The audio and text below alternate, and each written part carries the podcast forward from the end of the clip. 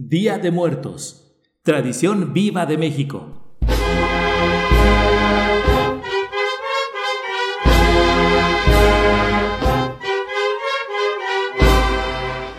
México. Religión, sincretismo y tradición. Parte 2. En el ensayo, la festividad de Todos Santos, fieles difuntos y su altar de muertos en México, patrimonio intangible de la humanidad, de la maestra investigadora Elsa Malvido, se nos explica cómo la tradición de Día de Muertos tiene un origen más bien religioso que prehispánico, con un enfoque bien centrado y una argumentación sólida, nos narra cómo las festividades de todos los santos y los fieles difuntos fueron trastocándose por motivos incluso pandémicos, así como incorporando elementos paganos o de los antiguos, al estar relacionados con la muerte y las honras fúnebres a personajes reconocidos.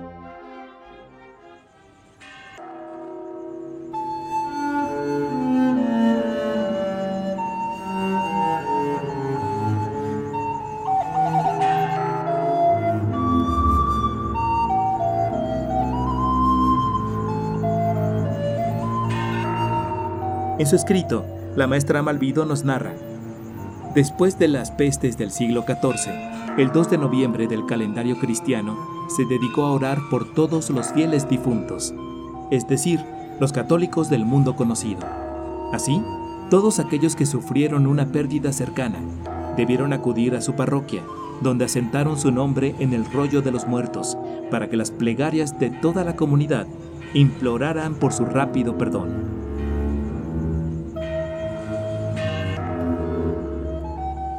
Las iglesias y calles aledañas se adornaron luciendo un luto riguroso, con crespones negros y telas pintadas con huesos que cubrieron las paredes, acompañadas de versos alusivos a la inminente muerte.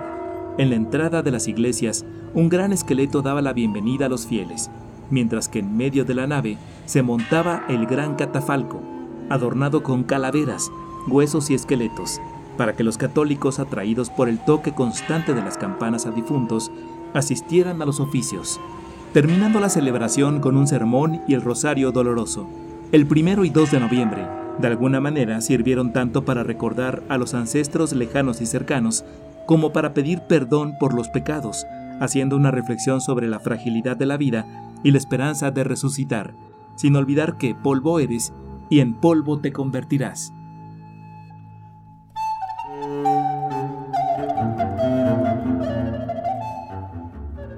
La celebración de Todos Santos el 1 de noviembre llegó a Nueva España con la conquista. Sin embargo, en los primeros años, los altares de las iglesias mexicanas carecieron de reliquias, es decir, no estuvieron santificados, lo que obligó a que éstas fueran traídas desde Roma.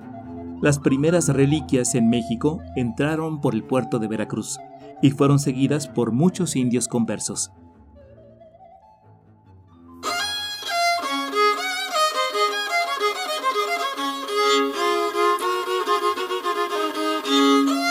En cada poblado les levantaron arcos de flores, igual que los arcos que se hacen en Jalapa este día y se ponen en la puerta de las iglesias, y les acompañaron con música y cantos a lo largo de su camino. Se dice que algunas de estas piezas adquirieron poderes curativos o preventivos y fueron muy especializadas. Pero desde Roma no solo llegaron las reliquias, sino también la creencia de que las almas de los muertos retornaban a las 12 de la noche de un día especial en su calendario, situación que debió sufrir una transferencia en nuestro país por la relación entre la muerte y la nueva celebración de los fieles difuntos.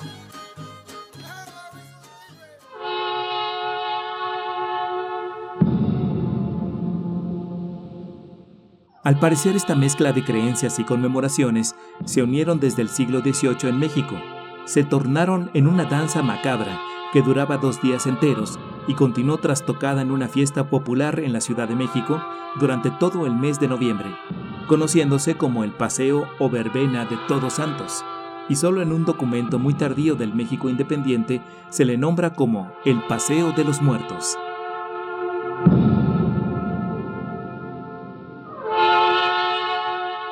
Así pues, se volvió costumbre hacer estas romerías, que ya desde entonces, en vez de conmemoraciones, tenían más bien un toque festivo.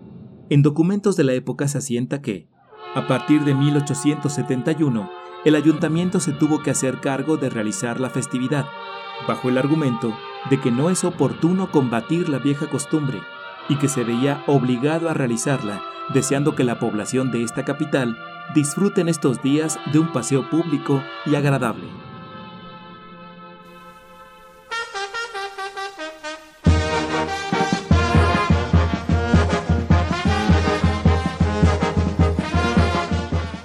La maestra Malvido menciona en su ensayo que dichas ceremonias son netamente españolas, coloniales, cristianas y en algunos casos romanas paganas, enseñadas por frailes, curas y otros europeos a los indios y mestizos. Y concluye la maestra Malvido.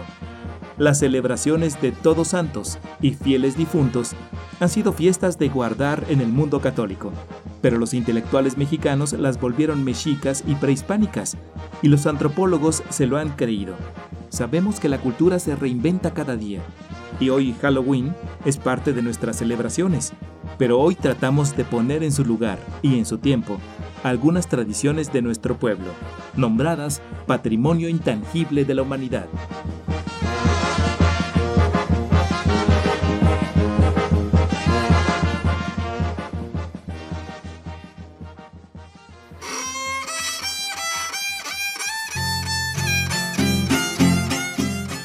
Que viva el Día de los Muertos.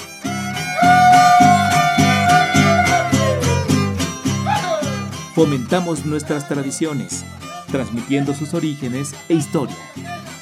Radio Educación